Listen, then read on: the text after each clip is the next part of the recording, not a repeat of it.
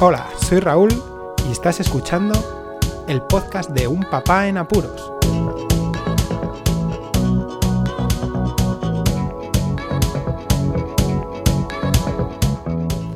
Hola, pod escuchas, bienvenidos a un nuevo episodio del podcast de Un Papá en Apuros.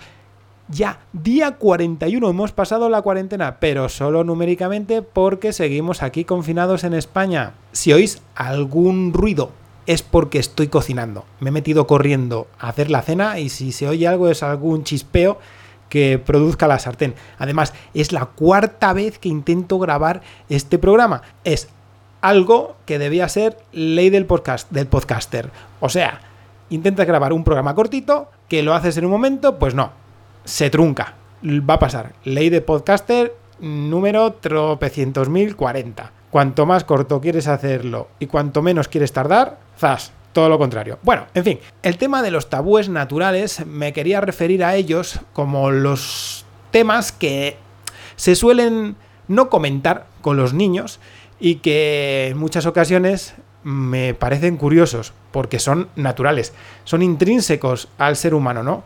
A lo que sería por ser animales.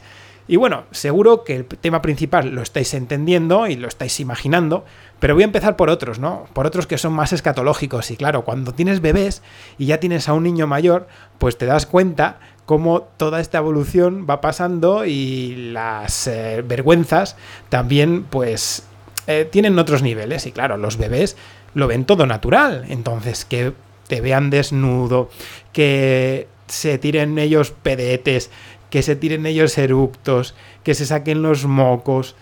Todo este comportamiento, pues de pequeños, como es tan natural, lo dejamos pasar, ¿verdad? Pero luego llega un momento en la edad en el que ya les decimos, pon la mano, no eructes así, si te tienes que tirar un aire, vete al baño. Y cosas por el estilo, ¿a que sí? Pues es curioso y es algo que quería dejar constancia aquí en el podcast. Pero lo más tremendo, ¿no? Es el tema pues, de la reproducción, ¿no? Del ser humano.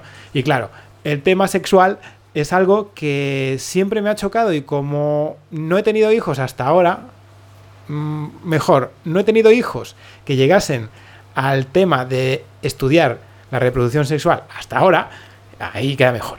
Pues eh, lo quería comentar y es que hoy repasando y viendo en Educlan los distintos sistemas del ser humano, del cuerpo humano, los distintos aparatos, fueron pasando uno a otro y cuando llegaron al aparato reproductor, pues es eso, se quedaron en ello, pero sin embargo en el resto se explica muy bien la función, pero cuando se va a explicar el aparato reproductor, pues como que la función no existe, ¿no? Es como que se espera unos tiempos, una edad en la que a lo mejor asimilen más la situación.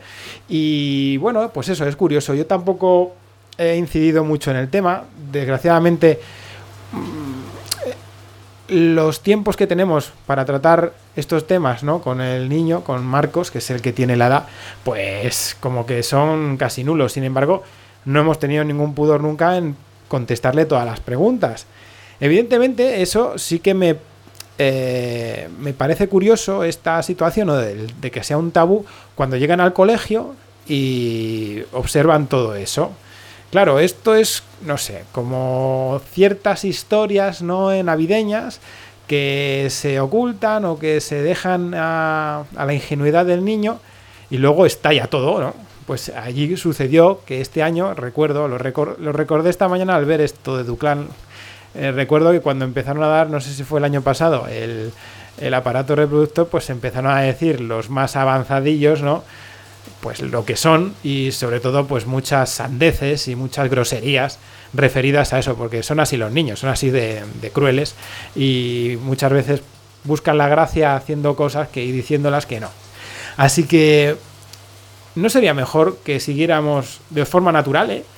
Hablando con los niños y mostrando lo que sería lo más natural de una forma natural, siendo redundante y natural, ¿no?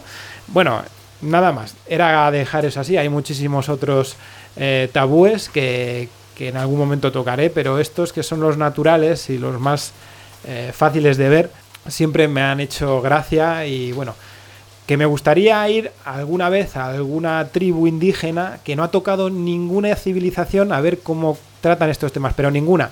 Desgraciadamente no sé si quedará alguna. Pero bueno, si alguien conociese alguna tribu y, y para ver las costumbres y cómo tratan lo natural, pues me encantaría saber de ello. Nada más, comentad este podcast, comentadlo, compartidlo, suscribíos si no estáis suscritos. Muchísimas gracias por escucharme, un saludo y hasta luego.